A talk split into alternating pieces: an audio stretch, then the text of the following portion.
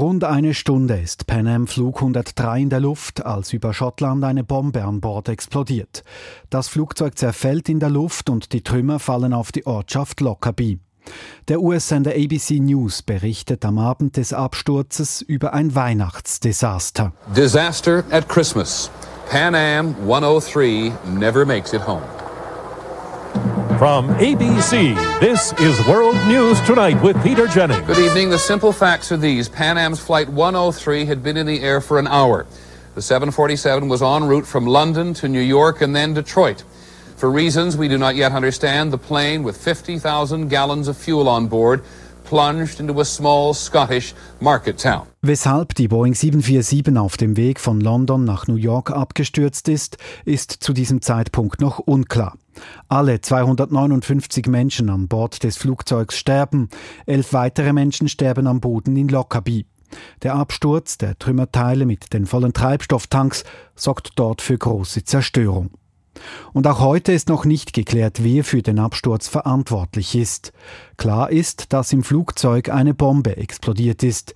Die bisherigen Erkenntnisse lassen vermuten, dass Libyen für den Anschlag verantwortlich ist. Es soll eine Reaktion auf US-Angriffe auf Libyen gewesen sein.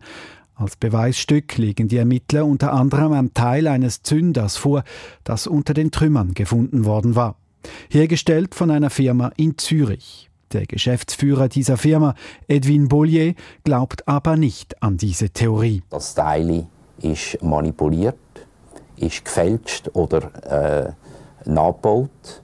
Das können wir nicht genau sagen. Auf jeden Fall ist es ein Style, das nie von einem funktionierenden Timer herstammt. Sagte Bollier 2009 in der SRF-Rundschau. Und weiter. Wir sind gebraucht und missbraucht worden, um den Link zu machen von Lockerbie nach Libyen weil man den Libyer mal eins hat auswischen Die Ermittlungen führten auch zu einem libyschen Geheimdienstoffizier.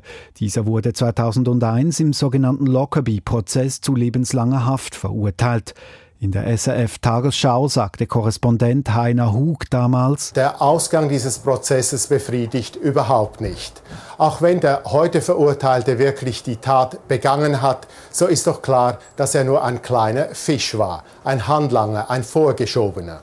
Das war er, mehr war er nicht. Doch wer hat das Attentat bestellt? Wer waren die eigentlichen Drahtzieher? Wo lagen die Motive? Wollte sich wirklich Gaddafi dafür rächen, dass zwei Jahre vor Lockerbie amerikanische Kampfflugzeuge Libyen bombardiert haben und unter anderem die Stieftochter von Gaddafi getötet haben? All diese Fragen wurden hier nicht beantwortet. Lockerbie könnte zu einem der großen Geheimnisse der Kriminalgeschichte werden. Libyen und der Machthaber Muammar al-Gaddafi hat niemals zugegeben, am Anschlag beteiligt gewesen zu sein. Allerdings hat Libyen erklärt, es akzeptiere die Verantwortung für die Taten seiner Offiziellen und hat den Angehörigen der Opfer rund zweieinhalb Milliarden US-Dollar bezahlt, dies um den Konflikt mit den USA beizulegen.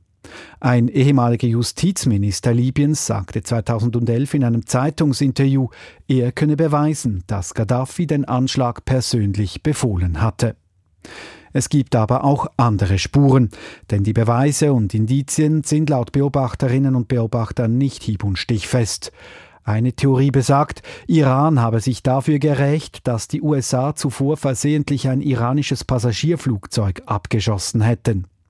Eine weitere Theorie geht von der Tat von der palästinensisch-nationalistischen Untergrundorganisation Volksfront zur Befreiung Palästinas aus. In Richtung Libyen zeigen aber wieder aktuellere Ereignisse. Der mutmaßliche Bauer der Bombe und Mitplaner des Anschlags ist seit einem Jahr in US-Gewahrsam. Er ist libyscher Staatsbürger. Sollte dieser aussagen, könnte Licht in die Angelegenheit kommen, sagte Terrorismusexperte Greg Barton vor einem Jahr zu ABC News Australia. We still don't know who was really behind it. All of the links point to Libya and this Libyan uh, intelligence agent. But if he should speak, we'll finally perhaps have a chance to figure out what the motivation was. There have been links with Palestinian liberation groups, possibly Iran, but it's 34 years on, it's still murky. Die Hinweise zeigten zwar in Richtung Libyen, die Hintergründe seien aber noch immer undurchsichtig. Auch über 30 Jahre nach dem Anschlag.